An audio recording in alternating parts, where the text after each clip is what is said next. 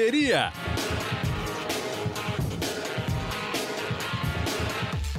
Olá, amigos. Você já está conectado no Correria, podcast do GE que fala de corrida de rua, qualidade de vida, treinamentos, provas, nutrição e tudo mais que estiver relacionado ao esporte. Você pode nos encontrar no seu agregador preferido de podcast. Estamos na Apple, no Google, no Pocket Cast e, claro, no GE. Tem ali um farto cardápio até com outros podcasts de todos os esportes e tudo mais. Hoje, o nosso convidado, eu quando faço essa descrição, né, que o Correria tem, fala de corrida de rua, qualidade de vida, treinamento, prova, nutrição, geralmente eu estou falando com alguém específico de algum desses itens, né? Mas hoje não. Hoje eu estou falando do cara que fala sobre todos esses itens, todos, inclusive nutrição. O, o, o, o Mário tem ali uma, uma ligação com a nutrição toda especial. Estou falando de Mário Sérgio Andrade, e Silva, dono, sócio né, da RunFan, que é uma das mais antigas assessorias de, eh, esportivas, mas também, eh, além, além de ser uma das pioneiras, é uma das maiores, né? E tem características diferentes que ao longo desse, dessa nossa conversa a gente vai falar sobre o que, que o Mário faz. E, claro, né, o, Mário já foi meu colunista na revista Runners, o Mário é, já foi meu treinador, eu já fui, digamos assim, o auxiliar técnico do Mário em alguma em uma prova que, né, que a gente fez junto. Então, assim, é, é um super prazer ter você aqui, Mário. É, eu, eu, eu exagerei dizendo que você fala de tudo mesmo? você, amigo, exagera um pouco, né, Serginho? Não, eu acho que a gente tem uma. A, a gente, negócio de falar a gente, até pela Ranfan, né? Não porque eu tenho aquela mania de jogador de futebol de falar o Mário Sérgio, né? Mas eu acho que a gente tem, tem, tem falado de várias coisas, até pela, pela diversidade do trabalho, né? Desses 28 anos aí. Serginho, antes de começar a falar, eu tenho um enorme prazer em falar contigo. Fazia muito tempo que a gente não conversava, né? Eu acho que a pandemia deu uma uma acelerada por um lado, né, uma afastada por outro e assim, então é um prazer duplo, né, de falar para esse para esse podcast tão bacana, né, e tão ouvido aí pelos corredores e para quem gosta de corrida e afins, e falar contigo, que foi realmente é uma pessoa muito importante, acho que na minha trajetória, por ter escrito e ter feito uma parte da história da Hannes World no Brasil, né? E que foi muito bacana, uma história que eu tenho muito orgulho, né? Eu acho que a gente, eu lembro dos nossos almoços ali na Abril, lá na no rooftop lá, né? É, conversando sobre, sobre corridas, sobre o mercado e tudo mais, né? E também você foi meu atleta, meu, meu orgulho ali, né? Correndo Chicago junto, né? E batendo seus recordes. Então, é, são só boas lembranças mesmo. Me ajudou em algumas provas também. É verdade, meu auxiliar técnico em algumas provas. Aliás, um excelente nível, né? Um auxiliar de grande nível. Sensacional. É, é, é, é, essa prova específica, né? A gente fez a, a, a, prova Rio-São Paulo, né? A Nike 600, e o Mário era o treinador da equipe imprensa, né? É, e no segundo dia eu, eu já tinha uma, uma, uma, lesão prévia, e aí a lesão apitou, eu, eu, eu, eu tive que ficar no segundo dia, né? Só que eu segui, segui na prova. E aí eu entrei na categoria auxiliar técnico, né? Eu auxiliar ajudava técnico. o Mário no que precisava ali de, de examinar trajeto, distância, é, né? Estratégia, né? Estratégia, estratégia quem ia correr o quê, né? A equipe tinha essa, por ser de jornalista, a equipe tinha uma certa, é, como é que é? a gente tinha uma facilidade de poder trocar mais os, os, os corredores, não tinha aquela aquela regra tão dura com a gente, né? Sabia que ali eu aprendi uma coisa, Serginho, que eu poderia trabalhar, tudo desse errado, nas vans lá do Rio de Janeiro, como acompanhando o motorista, porque eu nunca abri tanta porta e fechei tanta porta na minha vida, né?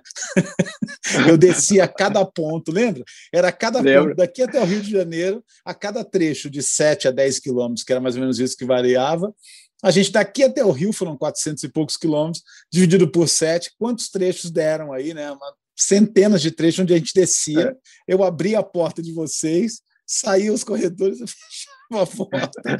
e foi assim a viagem toda. Aliás, foi uma experiência maravilhosa. Sem dúvida nenhuma. Olha, é, é, a, gente, a gente não se falava há tempos. Outro dia a gente participou de um evento, um evento virtual. E aí a gente se viu, aí eu vi que o Mário estava é. barbudo, por exemplo. Barbudo. Nunca tinha visto o Mário, o Mário barbudo na, Nunca. na pandemia, né?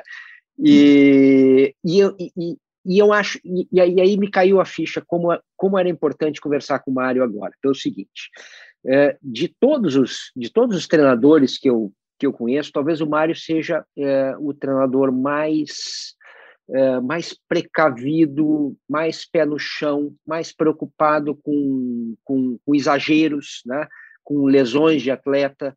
É, então, assim, é, o Mário sempre me pareceu uma figura que se destacou entre os pares, por, aí, por, esse, é, por essa característica de ser absolutamente cuidadoso com tudo.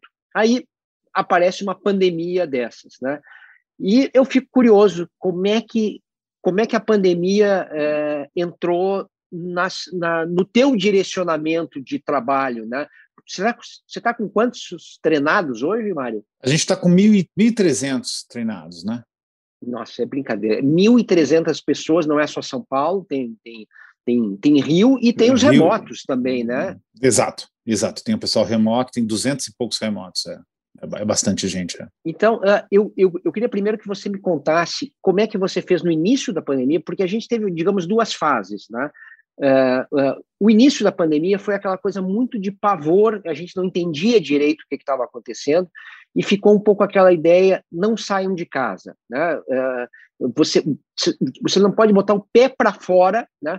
Porque se colocar a mão numa, numa, numa, numa, maçaneta, num botão de elevador, você vai pegar Covid. Aí, aos poucos, a gente entendeu que não era bem assim, né? que, que, que os riscos maiores eram ambientes fechados, né, que, é, que atividade física era, sim, muito importante para a preservação da saúde. Então, eu queria que você me contasse como é que foi né, o teu direcionamento para os teus atletas na primeira fase e como é que está agora. Ah, essa pergunta é muito bacana, viu, Serginho? Obrigado aí pelo, pelas palavras. É, foi o seguinte, a gente vem com uma com um trabalho lá dentro da RunFan já de alguns anos, de, de colocar para dentro da equipe técnica, né, pessoas é, realmente bem estudiosas. Né? Então, a gente hoje, nós estamos até com um número menor de treinadores, eu cheguei até a ter mais treinadores dentro da, da, da equipe, uh, na época da, até do corporativo grande e tal, mas hoje a gente tem, temos 14 treinadores, não estou contando Rio e, e BH nesse, nesse número, né? É, então a gente tem 14 treinadores hoje. E dentro desses 14 treinadores, eu tenho muito orgulho de dizer que a gente tem doutorado lá dentro, né? temos quatro mestrados, né, e mais uns oito pós-graduados. Por que eu estou contando isso? Quando a gente sair, quando deu a primeira coisa do. Na verdade, quando começou a sair a história do Covid, né, da, da Covid, e ainda antes de fechar, de ter o fechamento né, dos espaços, né, a gente teve um treino num sábado. E pré-treino do sábado, a gente imediatamente é, a gente já fez uma série de mudanças junto com essa equipe de treinadores, esses estudiosos. Na hora eles falam o seguinte, pessoal, a gente tem que mudar os treinos, a gente tem que diminuir a carga. Porque, como é algo viral, a gente não pode é, ter uma carga. O atleta que está treinando para uma maratona, ou para um Ironman, ou para um meio Iron, ou mesmo um atleta que está num, num, num, num, treinamento de alta intensidade, a carga viral dele está baixa, né? a resistência dele está baixa. Então, a carga viral que entrar vai poder se alojar. Então, a primeira coisa, assim, no D0, foi uma mudança, né? No, no treino, a gente diminuiu 20% de treino de todo mundo e comunicamos isso, né? E a segunda mudança foi no treinamento lá da USP, ainda antes de fechar, foi a colocação do, do primeiro protocolo, né? De álcool gel, né? Ninguém encostava em nada, todo mundo de luva, ninguém cumprimentava o atleta com mão. Então foi até uma, uma situação, é, não vou dizer que foi engraçada, mas foi uma, uma situação curiosa, né? Porque a turma chegava e vinha cumprimentar, a gente fazia assim, ó, não, não, sem, sem, sem, sem dar a mão. Aí, aí dava botava assim, os braços para trás. É, botava os braços para trás, colocava o cotovelo, cumprimentava com pé, pé com pé. Então foi uma mudança radical. Teve até um cara que falou assim, pô, mas que frescura é essa? Eu falei assim, cara, não é assim, a gente prefere pecar pelo, de novo, exagero. a gente prefere pecar pelo exagero. Então, e aí a gente comunicou, teve essa, esse treino, né? E logo depois desse treino, A gente fez uma reunião é, num lugar é, que era fechado, mas estava bem aberto, com janelas abertas, tudo. A gente fez uma reunião para explicar o que, o que a gente ia mudar. Então, aí foram umas, umas 25, 30 pessoas, né? Ficaram, já já estavam realmente no lugar mais aberto, tudo. E a gente explicou, ó, pessoal, a partir de agora o treino vai mudar. Então, o treino vai mudar por causa disso, disso, disso. A gente tem que diminuir a intensidade, porque, como é um vírus, vocês têm que estar. Tá, a gente acredita que a atividade física vai ser fundamental nessa história. Então aí entra também um pouco já de um começo de, de até de, de diretriz que a gente seguiu, né? Onde todo momento a gente falava que a atividade física era fundamental, mesmo sabendo se que tinha que deixar o tênis fora, se tinha que deixar o tênis fora na hora de voltar, essas coisas todas. Mas a gente falava, meu, não pare de treinar, assim, porque tá claro para gente que se é um vírus, né? É, você tem que estar com o teu organismo fortalecido, né? E o segundo claro. e a segunda segunda coisa foi tem que diminuir o ritmo, tem que diminuir o ritmo. Então assim acabou o ZT lá que você lembra, né? Que era as zonas de tiro, né? Acabaram os ZTs, né? E a gente ia até o ZE, que é a zona de endurance, né? Então a gente fez na hora, foi, acho que foi a primeira foi a primeira é, primeira diretriz que a gente já deu e logo depois isso foi no sábado, né? Uh, na terça-feira, quarta-feira a gente é, fechou é, todos os treinos e aí veio o comunicado de fechamento dos parques e tudo, todos os espaços públicos. E o é, bom, num primeiro momento também a gente a gente teve toda uma posição ali oficial é, de não usar máscara, né? Não deixa as máscaras porque as máscaras são para os profissionais, né? É, e isso foi um erro, Sim. né? Quer dizer, de cara a gente a gente tinha que ter tentado improvisar máscara, máscara é super importante. Como é que você lidou com a história da máscara em treino? Isso foi sempre, é, desde o começo, foi use máscara. O que tinha acontecido no comecinho foi, foi os, os EPOs, né? Foi as máscaras ANR, né? Sim, Aí, sim. O, que o, o, o, que o governo pedia era para não, não comprar ANR, né? Lá porque senão ia ficar faltando para profissionais de saúde. Mas as máscaras de pano já tinham uma, uma, uma, um pedido de uso tudo mais. Então, a gente mandou todo mundo comprar as máscaras, a gente foi atrás de, de, de, indicações, então, logo no primeiro momento, a gente já veio com um comunicado dizendo que a gente estava diminuindo a intensidade dos treinos, a gente veio com links de aonde se comprava máscaras, que já tinha, já, já tinha aparecido rapidamente máscaras para correr, que eram adaptadas a corredor, assim, eram umas máscaras de pano que os, alguns treinadores já tinham usado, tinham gostado, então a gente mandou o link, e aí veio um terceiro ponto que eu acho que foi muito importante, Serginho, que foi a gente deu links de locais para comprar materiais de atividade física. Então, é, para fazer funcional em casa, então elásticos, colchonetes, pesos, assim como aluguéis de esteiras, bicicletas e transportes também para os alunos. Então a gente entregou todo, já de cara, uma série de links, é, inclusive negociando valores para eles, com desconto para eles, tal, para imediatamente a turma poder ir atrás. E teve uma procura muito grande, assim, porque a gente sabia, a gente já começou, teve um movimento muito rápido de treinamento em casa, né? O online já foi, já foi rapidinho, assim, a gente já começou a fazer treino em casa, funcional, tivemos que aprender na hora, assim, sabe? Já fomos gravar no escritório, foi lá, é, duas, dois treinadores já gravaram uma série de aulas, já começamos começamos a postar, já começamos a mudar os treinos das planilhas, inclusive, separando por treinador e separando os objetivos e colocando o tipo de trabalho que é fazer em casa. Aquele que não ia sair de jeito nenhum, a gente falou assim: ó, não vou sair de jeito nenhum. Mas tinha gente que falou: eu vou sair, cara, eu vou treinar. E a gente, assim, a gente não podia falar para fora, tipo, é, saia. Mas eu também não podia chegar para o aluno e falar não saia. Porque também claro. eu estava acompanhando, eu estava acompanhando também lá fora, né, a Alemanha e a própria Angela Merkel, né, falava: olha, saia, você e o seu companheiro, de máscara e treine e volte para casa. Pô, se a gente está falando que a atividade física é importante, né? Eu não poderia chegar e encampar uma coisa de não saia, né? Então ficou um, uma situação delicada, mas que a gente tratou no, no um a um, sabe? Então cada treinador falou com cada atleta, cada atleta. Serginho, você vai treinar? Não, não vou treinar. Então tá bom, então treina esse aqui. Você vai ter treinamento funcional na segunda e na quarta, e na terça e na quinta vai ter um treinamento em casa que vai mesclar exercícios aeróbicos, polichinelo, tal, para elevar a tua frequência. E no sábado vai ter um longão desses exercícios para você ficar com a frequência um pouco mais alta e, e simular uma corrida de uma hora. Ah, você vai sair, fulano? Vou. Então, beleza. Então, teu treino está aqui. Então, a gente teve. Eu acho que isso foi muito assertivo, sabe, Serginho? Foi uma Uma, Golaço, a equipe golaço. trabalhou, foi um gol muito grande assim. E a equipe realmente técnica foi e é um exemplo assim muito bacana de, de profissionalismo. É, eu acho que a gente, a, a, gente perdeu bastante tempo nessa, nessa, nessa neura, né, de que você não deveria sair ao, ao ar livre sozinho, né? Quando hoje está claríssimo, né, que que, é. que uh, uh, você ir ao supermercado e tem que ir no supermercado que faz parte é. do, do você, você, tem que comer, é infinitamente mais perigoso do que um, do que um treino solitário ao ar livre, né? sobretudo com máscara ainda por cima. Então, é, eu, é, é. A, a, gente a gente deu uma, deu uma patinada ali, né? É, foram três meses, mais ou menos, né? Três meses Isso. duros, né?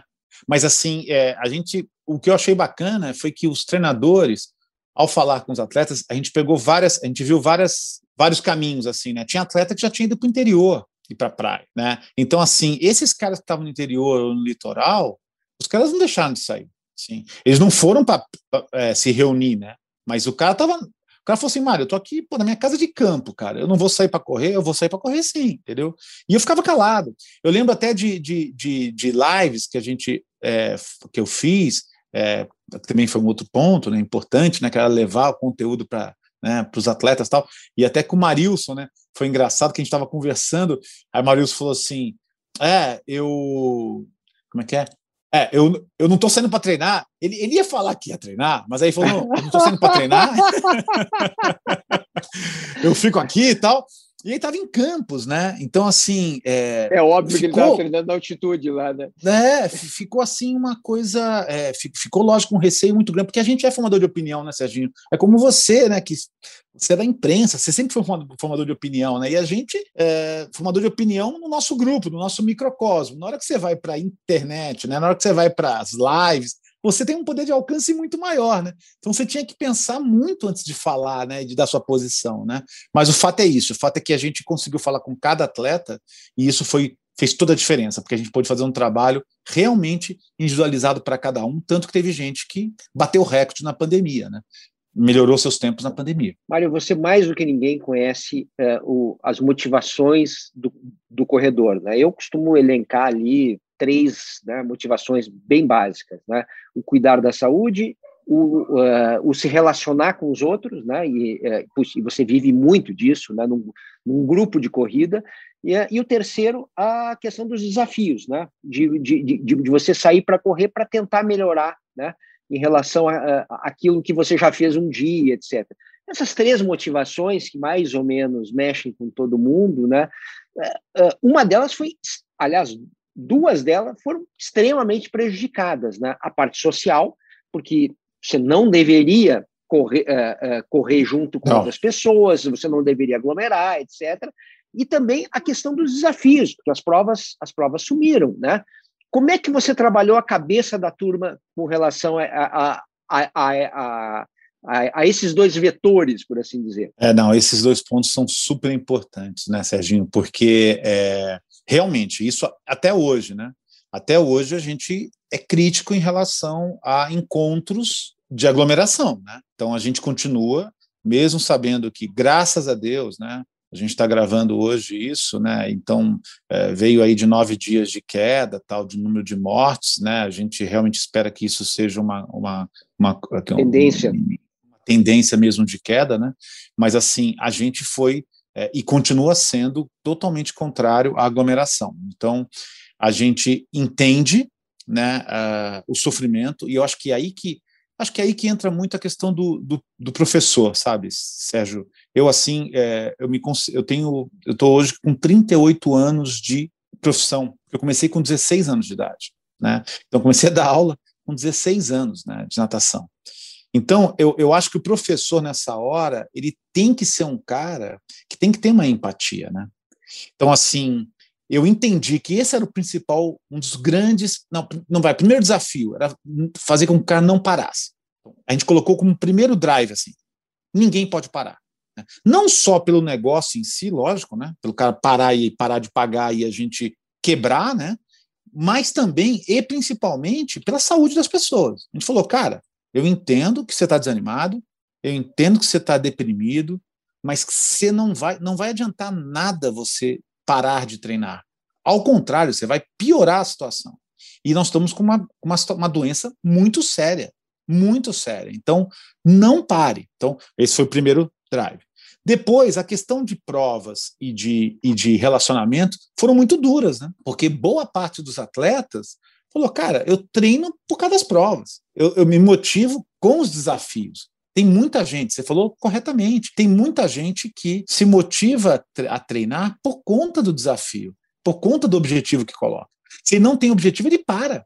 Né? Então foi um trabalho assim que foi de muito corpo a corpo, e ligava, e falava, e enchia o café, meu, não para, não para, não para, não para. Então é, foi um desafio muito grande. Ter a empatia para entender que a, a doença, né, o momento que a gente viveu e vive, ele pegou cada um, essa história de falar que está todo mundo na mesma, não é real, né? Não, Porque não. não. é real, né? Se tem um cara que está na mesma, lá numa casa de campos, né, né de cinco quartos, dois mil metros quadrados, né, montar, sala montada de equipamento, tudo mais, e com a família perto e até netinho para olhar. Então, assim, cara está vivendo uma vida que, na verdade, é uma vida até bacana. Lógico, com desafios, mas, pô, o cara está perto do filho, está perto do neto, né? Está é, perto da, das pessoas, da, da, da família dele, né? É, eu mesmo, vai. Eu vou pegar por mim. Eu, eu fiquei, eu nunca fiquei tão perto dos meus filhos, né? E eu sou um cara, eu sempre fui um pai presente, mas caramba, passei a vir conviver com meus filhos o dia todo, né? Então, e são, e são muitos, né? São muitos. Três hoje em dia, para mim, é como se fosse uma dúzia, né? Ainda gêmeos mais ainda por cima, né? Não, não, gêmeos não, gêmeos não. É, é 12, 10 e 8. Mas eles são muito parecidos, escadinha. na verdade. Você até parece é uma escadinha. E a mais nova é ligada no 220, né? É uma menina que nasceu para fazer esporte, assim, né? Ela tem uma, uma energia esportiva impressionante. Então, é desesperador ficar com ela em casa. Né? Mas, de novo, assim, eu acho que essa terceira parte é a parte que a gente mais teve que ter empatia, sabe? Porque, pô, você pega aí, tem atleta que tá sozinho em casa. O cara é, a família é do interior, o cara tá sozinho. Então, imagina o cara ficar sozinho durante três, seis, nove meses. Pô, é muito sério isso, né? Então, a gente né? Então eu até falava, cara, vamos fazer as lives mesmo, né? Porque as lives era engraçado, trazia o conteúdo, mas o mais importante que a gente via era a comunicação. Claro. As pessoas ficavam, pô, que bom ver você. Aí falava para outro que entrava, pô, e você como é que tá? Então a gente falou, cara, a gente tem aqui um dever, não só de trazer o conteúdo e manter a motivação desses caras, mas também de fazer os caras se encontrarem, mesmo que virtualmente. Né? E, os, e, os desafios virtuais, uh, eles, eles têm alguma. Uh, algum poder, digamos assim, de sedução, ou é, é o que temos por um momento, é, não, não resolvem muito? Como é que você encara essa história do, da prova virtual, né? De, olha, vamos correr 10 quilômetros. Aonde? Aonde você quiser. Você, é, isso funciona, Mário? Olha, uh, isso é uma boa pergunta, Serginho. A gente, uh, primeiro a gente viu que tinha que fazer isso, né? A gente tinha que colocar desafio, porque, pô, a gente trabalha com um público que é o tempo todo desafiado, né? Então, de uma hora para outra, você falar, não, não tem mais desafio, vamos ficar só no, no treininho manutenção, aí eu acho que ia ser um problema. Então, assim, a gente fez o desafio, o primeiro desafio, a gente teve, uma, teve um número bom, a gente teve, é, no primeiro desafio, 200 participantes, tá? O que eu achei bom, né? Porque se a gente tem, vai, 1.300 alunos, vai, um pouco menos de 20%, eu achei bom, eu achei bom. Mas aí eu percebi o seguinte, que quando a gente pôde fazer o misto das duas coisas, que é o desafio virtual, mas também sendo presencial, né, como a gente fez no final do ano, né, com os 21K, a gente fez no final do ano, não, 21 não, a gente fez no final do ano os 15 da São Silvestre. Não o treino da São Silvestre, mas 15 quilômetros, como se fosse uma São Silvestre nossa aí. E era virtual, mas a gente estaria no Parque do Ibirapuera, né? Lá para apoiar a galera. Então a gente teve 260 participantes. E aí eu via pessoal bem feliz. Mas tudo seguindo os protocolos. Então não tinha um horário de saída para evitar aglomeração, era das 6 da manhã às 10 da manhã. Então pessoas iam chegando e faziam o Cada desafio, um fazia o seu. Cada um fazia o seu, todo mundo de máscara, mantendo mantendo o distanciamento, chegava todo mundo de, de longe, nas fotos, né? A gente sempre tirava foto da galera, sempre com máscara. Quando o cara estava sem máscara, falava, coloca máscara. Não podia ficar sem máscara. E aí a gente percebeu uma alegria muito grande, Serginho, mas muito grande mesmo. As pessoas estavam muito felizes de ter tido o desafio e de ter tido a possibilidade de ir encontrar e olhar para os treinadores e olhar para as outras pessoas. E então a gente falou, pô, acho que. Ah, e teve medalha, Serginho. E eu fiz uma medalha bonita. Eu fiz uma medalha, eu fiz uma medalha bem bonita, legal mesmo, grandona, bonitona. Pra, ah, e, e, e coloquei também um, um texto uma, uma cartinha, um folhetinho, né, é, dizendo uma coisa muito do fundo do coração, né, que a gente viu o ano passar, né, como realmente um, um baita desafio para todo mundo e que a gente esperava que esse desafio deixasse todo mundo é, mais forte, né, e dando parabéns a, a todos eles que conseguiram passar por esse desafio desse ano, permanecendo treinando. E que isso que deveria ser comemorado. Então teve gente que chorou, é, teve gente que postou lá, né, junto com, com a medalha e com, e, com, e, com, e com folheto. Então foi muito bacana. E agora, na semana passada, na semana retrasada, não esse fim de semana, não, fim de semana retrasado, a gente fez o desafio é, dos 7, 14 e 21K, e mais 90 de bike. No mesmo, na mesma, no mesmo molde. Quer dizer, virtual, onde as pessoas poderiam fazer em qualquer lugar, mas também é, presencial. Então, a Bike fez no interior uns 90K lá, com 60 participantes também distribuídos, e a gente fez aqui, aqui na USP, a gente fez um presencial que teve na USP 180 participantes que apareceram de maneira horários, horários que, que isso ajuda, ajudou muito, né? Horários pingados, não criamos é, aglomeração e o total de participantes no desafio foram 370 participantes. Então a gente quase que dobrou o número de participantes. E aí eu vi o pessoal, é, aí foi um show, assim, todo mundo agradeceu bastante. Então o que, que eu tenho para falar? Assim, eu acho que o desafio por desafio, eu não sei se você, Serginho, se motiva com desafio virtual, se você não se desafia. Não, é, eu acho que não. Mas eu, eu, eu acho que o, é, o desafio feito dentro da equipe, onde os treinadores falavam, cara, você, que nem lá o Edu Elias, né, que teve com você há pouco tempo aí, né, foi entrevistado. Sim. É, que a gente falou, ó, Edu, eu quero que você corra o 21. Então, para ele, ele falou, cara, Puta, foi legal. Eu, eu fiquei até com dor de barriga, ele falou, né? Antes do 21, né? Deu até aquela, aquela coisinha. E isso eu ouvi de muita gente. Muita gente falou, puta, mas ainda bem que você fez isso, cara, porque eu voltei a sentir a, aquela coisa de prova, né? De, de dar aquela, aquele desconforto, né? E a gente teve uma coisa muito bacana, Serginho. A gente teve 35 personal records, né? Então, Olha. assim, é, foi principalmente no 21. Então foi assim motivo de muita alegria para a gente, muita alegria. Então, mas eu acho que só funcionou pela proximidade dos treinadores mesmo, que ficaram assim, você eu quero que vá lá porque você vai correr os teus primeiros sete, ou você vai melhorar os teus 14, ou você vai fazer teu melhor 21, então, ou teu primeiro 21. Então foi essa a diferença. Então, Mário, na real, na real, a gente está usando a expressão desafio virtual, mas na verdade é o desafio pessoal, né? É o desafio pessoal e que ele está absolutamente relacionado com a relação do atleta com a sua performance e do atleta com o seu treinador também, né? porque o, o treinador passa a ser o cara que está cobrando dele, né? que, é, é, que tem ali uma, uma, uma mentoria, né? É por aí o negócio, né? É por aí, Serginho. Eu não tenho dúvida nenhuma, assim. É, se não fosse essa, essa proximidade dos treinadores, da gente ficar. Tem gente que é auto é porque você tem sempre todo tipo de, de, de, de personagem, né? De, de, psicologia, né? Tem o cara que é autoestimulado, né? O cara, você fala pro cara, tem um desafio, o cara, opa, já tô lá. O cara adora desafio qualquer desafio. E tem os caras que já são mais críticos, né? O cara já correu pô, Boston, já correu Maratona de Londres, já correu não sei o quê. Você fala, ó, vai ter um desafio virtual, o cara fala, pô, não, não é para mim. Então você chegava pro cara e falava, não, cara, beleza, eu respeitei você no primeiro, agora no segundo eu quero você fazendo corpo. Porque a, a, gente até marcou, Serginho, o desafio para a data de Porto Alegre. Era a data ah. que seria a Maratona de Porto Alegre. E como a gente tinha 60 inscritos na maratona, a gente ia bater todos os nossos recordes, né? É, de outrora. Então, assim, foi também uma coisa tipo, não, cara, você não vai perder esse, esse, esse macrociclo, não. Vamos, vamos embora. Né? E aí deu certo, mas sem dúvida nenhuma, é a proximidade do treinador. É, e, e, eu acho também que você tem que ter uma, uma, um, é, um approach para cada tipo de pessoa. Né?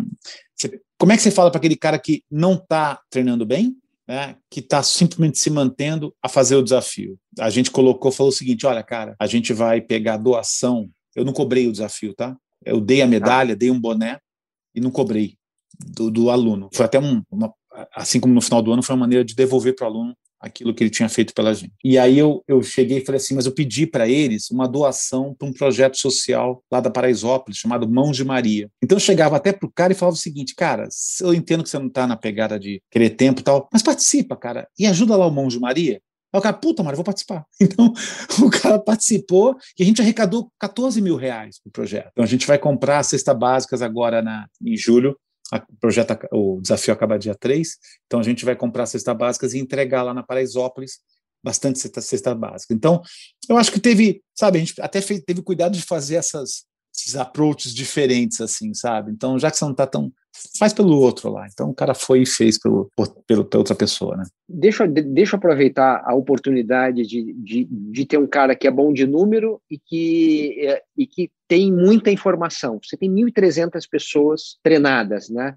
É, segundo o Data, né, é, o Data Run Fan, quantos mais ou menos, ordem de grandeza, né, pegaram Covid? Quem ficou com problemas depois de Covid não, não voltou a, ao, ao nível anterior? Perfeito, excelente pergunta também. Uh, a, gente, a gente teve, uh, a gente listou 40 pessoas, próximo de 40, 42 pessoas que tiveram Covid, pouquíssimo. que pouquíssimo. Pode acontecer uma, alguma, escapar algum número? Até pode escapar um ou outro, talvez do cara não comentar, né? Talvez o cara que treina em uma determinada empresa e está mais distante, treinamento à distância, o cara nem comentar que pegou. Pode ser, mas eu acho que o número não seria muito muito distante disso não, tá? E a gente fez, aí sim, a gente fez um outro, foi a outra fase do, do trabalho interno, né? A gente foi estudar esse negócio a fundo, fomos falar com os médicos, entendeu? E, e a gente criou um protocolo de retorno do pós-Covid. Né? E mais do que isso, a gente conseguiu fazer um trabalho junto com o Hospital das Clínicas e o Einstein, né? Onde a gente colocou dessas 40 pessoas, quem quisesse participar de um teste que está sendo feito é, pelo Instituto, pela Hospital das Clínicas, junto com Einstein, com quem teve Covid e sentiu uma diferença no retorno. Né? Então, já tem lá 30 pessoas nossas inscritas no projeto, nesse, nesses estudos, que vão começar agora, e que vão fazer realmente uma. É, vão virar o cara do avesso, né? inclusive com, com um teste no Einstein cardíaco, que parece que pouquíssima gente faz, que é meio que, sabe, é, fatiar o coração assim, para saber se tem algum tipo de lesão que ficou no coração mesmo, tal, e como é que tá. E isso para quem sentiu dificuldade. Desses 42 que a gente identificou que pegaram Covid, a gente teve é, dois casos que foram entubados. É, é, um você conhece, que é o Paulo, Paulo Lemos, você lembra, acho que você lembra sim. dele. Sim, né? sim. É, e eu falo porque ele deixou abertamente abriu, isso tudo, abriu tudo. Então, assim, e foi, e foi bacana, assim, porque, lógico, é, na verdade, a gente teve um só entubado, acho que foi só o Paulo. É, tem um outro que o outro estava tava até meio mal aí há três semanas atrás, mas graças a Deus é, saiu, não precisou ser entubado. Mas o, o Paulo, ele, ele, ele foi, né? É, brigou, teve uma briga realmente com, com, a, com a vi, pela vida dele, né? Mas é impressionante, porque ele, ele dele, ele mesmo sabe, ele demorou a ser, a ser internado, né, a procurar ajuda. Então, isso foi fator primordial para dar o problema. Mas, por outro lado, cara, a condição física do cara segurou o cara. Entendeu? Os médicos falaram, bicho, impressionante. E ele, e aí veio todo um protocolo para ele e para todo mundo. A gente fez um protocolo de retomada. Então, o Paulo, eh, ele começou andando, é como o Chicão lá que a gente conversou. A gente começou andando, a gente tem todo um protocolo direitinho, tem que vir com o sinal verde do cardiologista e do pneumologista, né, que analisam, né, e falam não, ah, beleza, tá sem lesão. E mas mesmo assim a gente começa com um protocolo muito tranquilo. Olha, eu peguei um atleta foi o Ricardo, ele ficou seis meses comigo, é, eu dando treino para ele, e ele era um cara de maratona. E assim, e a mulher dele, duas semanas depois, estava pulando serelepe, entendeu? Claro. Então também como como a coisa funciona diferente. A mulher dele muito muito magra, né? Muito sequinha, né? Ele não não tão magro, mas né? então também como fe, como fez diferença e como faz diferença. Mas realmente nesse, é um índice é, muito nesse, baixo baixíssima. Nesse teu protocolo tem começar caminhando, né? Começar caminhando. começar caminhando. Inclusive, até no caso dela, que estava serelepe tudo, é, os primeiros treinos dela é, começavam caminhando, aquecendo, caminhando, depois trotando. Ela falava, mas pô, eu estou super bem. Eu falava, tudo bem, você vai começar assim, calma. Né? E aí até dei uma bronca nela, peguei um dia, ela deu azar, né? Ela estava no parque, fora do horário, e eu estava lá no parque. E ela passou que nem um foguete, cara. Eu peguei, pegou, falei, pegou, pegou. Peguei, eu falei, agora é sério, você não vai fazer mais isso, né? Porque é, é, é, é doido, né, Sérgio? As pessoas é, muitas vezes elas olham é, como elas se sentem, era igual a pós-maratona, lembra? Acabou a maratona, tinha cara que já queria sair correndo forte, né? Dois dias depois. Não, mas eu estou bem. Não, mas você dentro de você está cheio de, né, de sangramentos, está cheio de lesões, milhões de. Não, mas eu estou bem. A mesma coisa é com isso, né? Tem gente que saiu do Covid e falou: não, eu estou super bem. Cara, tudo bem, mas você pegou uma coisa séria. Então, que bom que você está bem. Mas vamos fazer um protocolo de retorno tranquilo. E assim tem sido e está sendo muito bom, está sendo muito legal. O, o, o básico, então, é, é, é cardiologista, pneumologista. Pneumologista. É, come, começar é caminhando. Isso começar isso, né? caminhando, né? desde que eles deem, não, desde que eles deem o, o sinal verde a começar caminhando, né? E, e, e, o principal é na hora que fizer a migração para o trote, né, para começar a correr, né? É, é, realmente não, não, não elevar a frequência, não chegar em patamar, é ficar num, mais nos ZRs, que a gente chama de ZRZM, né, que seria entre 65 até 75, 80% da frequência cardíaca máxima. A gente não subir disso, né, por um bom tempo assim né? Deixar pelo menos um mês assim, e aí depois, né, conforme o cara vai sentir, porque realmente teve gente que a gente ficou muito, muito bem impressionado, né?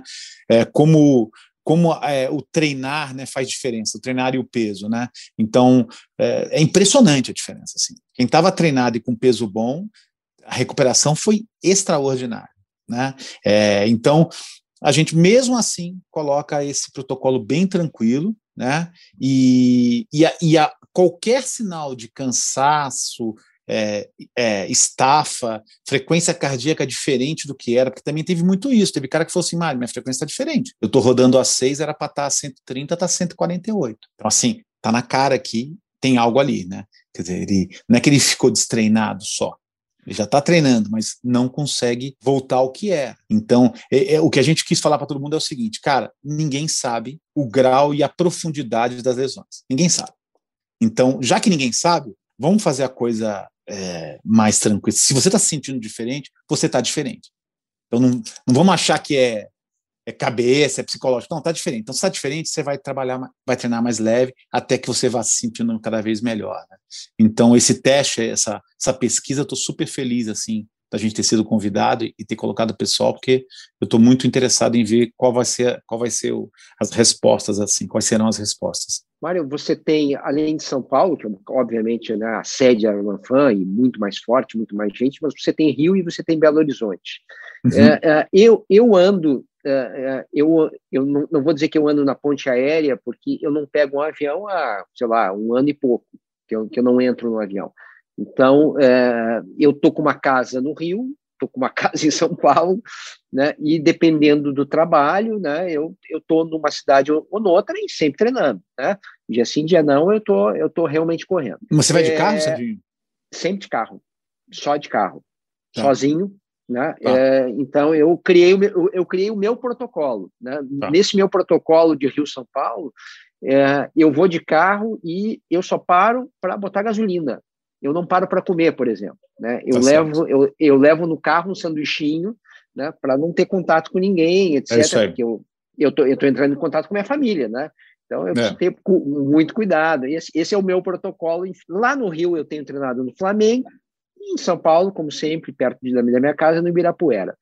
É impressionante, Mário, a diferença que eu vejo, né? É a diferença que eu vejo em matéria de máscara. Em São Paulo, não é todo mundo que usa, né, é, na, na, nos treinos, mas tem bastante gente que usa, tem bastante gente que usa mesmo. É, algumas pessoas usam ela é, é, abaixo, abaixo do nariz, abaixo da boca, mas está usando ali, né? E, e, imagino que quando parou de treinar, é. levanta a máscara, é. etc. Esse é um procedimento que eu queria te ouvir sobre isso. e também, mas no Rio, no Rio é zero. A única pessoa que corre de máscara no aterro do Flamengo sou eu. Nós não tem mais ninguém, só eu corro, né? é, e eu estou bem adaptado. Achei uma máscara perfeita, etc., que, que eu consigo correr todo o treino sem baixar ela uma vez, está tudo certo. Né? É, então, eu queria te perguntar como é que está sendo o, o teu poder de convencimento com relação à máscara e também essa história de baixar a máscara no momento que você está sozinho, é, é, sem, sem ninguém ao lado. O que que você conversa com a turma? Tá. É, a gente a gente continua com o mesmo protocolo é, que a gente colocou no desde o início lá, desde março. Acho que a gente já, já lançou o protocolo é final de março de 2020. É, a gente continua com o mesmo protocolo que é pedindo para todo mundo usar máscara. É, o poder de convencimento nosso ele é limitado. Né? Então, a gente sabe é, que, eu diria, me, arriscaria a dizer, eu acho que 70% dos atletas, 60%, no Ibira é um pouco, é um pouco mais alto, porque o Ibira tem uma fiscalização muito eficiente. Né? O Ibira colocou, é, desde que passou para a iniciativa privada, né, a fiscalização do Ibira está sendo muito mais eficiente. Né? Então, eu diria que no Ibira, acho que 60% corre com máscara, 40% talvez abaixo, mas se a gente pegar, por exemplo, a USP, ou mesmo se olhar no geral, acho que 70% abaixa, abaixa a máscara. Mas o que, o que é bacana isso na Run Fan, e que eu, eu fico feliz de ver isso, é que todos, todos chegam de máscara, e todos, quando estão chegando perto do ponto, ficam de máscara. É, o que que eu, que, que eu, quero dizer com isso? Assim, ah, não, mas você, você, não, você não acha que deve correr de máscara? Não, eu acho que deve correr de máscara, sim, eu acho. Mas é, a gente sabe, e até esses números que eu acabei de falar mostram isso, né? Foi até uma, um ponto que eu, de muita conversa com os treinadores da ATC e tudo mais. É, se, ATC é a Associação dos Treinadores. Dos, dos treinadores né? de corrida. Treinadores, isso, é. isso. Se, se né, a coisa pegasse né, no ar, né, correndo, a gente não teria 40 pessoas contaminadas, né? Então, assim, é, seria um, realmente um, uma e, e, eclosão de casos, né? Porque, bem, bem ou mal, as pessoas estão correndo. Quando você pega lá, até aquela foto que saiu na, acho que foi na Folha de São Paulo, né, né, de um fim de semana em São Paulo do ano passado, na ciclovia, todo mundo correndo, né? E uma parecia prova, né? O pessoal pedalando e a turma correndo, um atrás do outro, e aí tinha alguém com uma camiseta da Ramfan. E aí tinha essa pessoa de máscara, e o resto tudo sem máscara. Eu falei, olha lá, que bacana, né? Mas o que eu quero dizer é que se fosse uma coisa onde nos lugares onde você tem minhocão, onde você tem concentração de corredores, né? O próprio Ibirapuera em alguns horários e tal, seria uma, uma, uma explosão de casos. Né? E o próprio tá Drauzio tá Varela... Está cheio de estudo, né? Está cheio, tá de, cheio estudo, de estudo pelo, pelo tá mundo, tudo. Né? É, Está cheio de estudo. Questão, a, questão da máscara ao ar livre no exercício é o seguinte, né? Se você está sozinho, o risco é próximo do zero, né? é praticamente zero. Agora, você vai ter que, em algum momento, entrar em contato cruzar com alguém. Com alguém. Entrar, entrar, no elevador, né? cruzar com alguém. Ah, sim, Nesse momento, né, tem a questão de, de, do risco aumentar e eu pego um outro lado, que, eu, que é a questão do respeito pelo próximo. Né? Respeito, né? é, uma questão, é isso mesmo. É uma, é, é uma, uma questão ética, né? Eu acho que o botar é. a máscara é um, é, um, é um ato de carinho, é um ato de, de, convivência, de sociabilização, de você mostrar quem você é. Né? É, Exatamente. não só que você está com medo de pegar, mas principalmente que você não quer que os outros tenham medo de você. Isso eu acho que é o, para mim, o mais importante da máscara no exercício físico, né? A questão simbólica, né? Exatamente, Serginho. E eu fico muito feliz, porque assim, todos os nossos treinadores, todos os 14 que correm com tudo, todos correm é, de máscara o tempo todo. Né? Então, acho que também essa história do exemplo, é, é bem isso que você falou mesmo, acho que é questão de respeito. É, eu, eu não vou comprar uma briga com um cara que baixou a máscara é, lá no meio da USP, então não vou entrar nesse mérito, mas o cara não chega no nosso ponto uh, ou para tomar água sem máscara. Entendeu? Isso o cara não vai chegar, né? Porque a gente bateu tanto nisso e a gente, lógico algumas vezes, poucas vezes, a gente teve que dar uma dura no cara e falar: meu amigo, onde você tá, cara? Vai chegar sem máscara aqui? Hum, esquece, já fica longe, nem toma água aqui então. Né? Então, a gente teve, mas foram pouquíssimos casos, pouquíssimos mesmo. Mas é isso que você falou, eu acho que é o respeito. E o que impressiona, né, Serginho, quando você fala da diferença, é como 400 quilômetros podem ser tão diferentes. Né? Como, como pode mudar tanto? Né, inacreditável. Né, é. é. inacreditável. Eu tenho um amigo meu, um dos meus melhores amigos, é o treinador da seleção brasileira é. de natação, né? o Albertinho, que está tá, tá, tá lá em, tá indo para Tóquio, já deve ter embarcado para Tóquio. Ele está há um ano, há um ano não, ele está ele ficou de final do ano passado até agora, no Rio de Janeiro, na bolha. Ele falava, Mário, eu não acredito, cara. Eu tô indo na praia, né? E saía de vez em quando para ir na praia, né? Na barra, não tinha ninguém durante a semana, né? Então o cara sozinho falava, eu não acredito, ninguém usa nessa cidade máscara, mano. Ninguém usa. Então, assim, é, é engraçado, é engraçado não, é triste, né? Como... É, não por acaso, o maior índice de mortes por, por habitante do, uh, uh, do Brasil fica ali entre Manaus e Rio de Janeiro. E Rio de Janeiro. É, e, é. Mas, Rio de, mas assim, disparado, não é? Não, não, não é pouco, não é coincidência, né? Não, não é. é, é e a culpa não é, digamos, do exercício físico. O exercício veio de menos, né? Não. Porque é, é, isso acontece na rua, etc. Não, na rua, na, no menor. metrô. Né? Eu, eu, eu usei metrô em São Paulo ano passado, já nem sei se foi ano passado, começo do ano, não sei, eu tinha que renovar minha carteira de, de habilitação. E aí pegou aquele período antes desse novo, dessa nova retrocedida, né? Então foi esse ano. Sim. Então foi na fase laranja, tava na laranja, né? E aí retrocedeu, né? É, e aí eu fui, peguei metrô. Cara, fiquei super bem impressionado com São Paulo. Todo mundo de, todo mundo de máscara. Então assim, eu vejo que São Paulo é realmente o tamanho que é, né? É diferente do resto. Muito bem, cara, falamos demais. Eu acho que já estourou o tempo, já, né? A gente vai, eu, eu, vou ser punido, inclusive, por causa disso, por ter estourado o tempo, mas, vai, mas valeu demais a pena, viu, Mário? Grande conversa. Queria te agradecer demais por esse papo. Serginho, eu que agradeço. Obrigado mesmo. Eu estava com saudades mesmo de você, não é da boca para fora, não. É... E vamos ver se a gente consegue tomar em breve um café junto aí, né? E obrigado mesmo. Eu acho que é, o que você faz, Serginho, né, na verdade, é uma coisa muito importante, né, porque é, é trazer informação para as pessoas, né, de qualidade. Então, esse, acho que nunca foi tão importante a figura do jornalista, né, e, da, e, e do conteúdo de qualidade né, nos dias de hoje, né, porque isso salva vidas, né, isso faz mudar a vida de muita gente. Muita gente começa a mudar seus hábitos por conta do que houve, do, da boa informação, né? Então, eu só queria também agradecer e ter muita, muito honrado com o convite e, e vida, vida longa ao, ao Correria.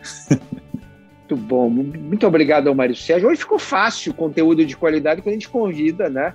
Mário Sérgio, sócio da RunFan e e, um, e, um, e um, bom pensador né, de, de atividade física e tudo mais. Correria é um podcast que tem a produção, a edição do Bruno Palamin, coordenação do Rafa Barros, a gerência do André Amaral. Daqui a duas quintas-feiras tem um Correria novinho em folha para você. Um abraço a todos.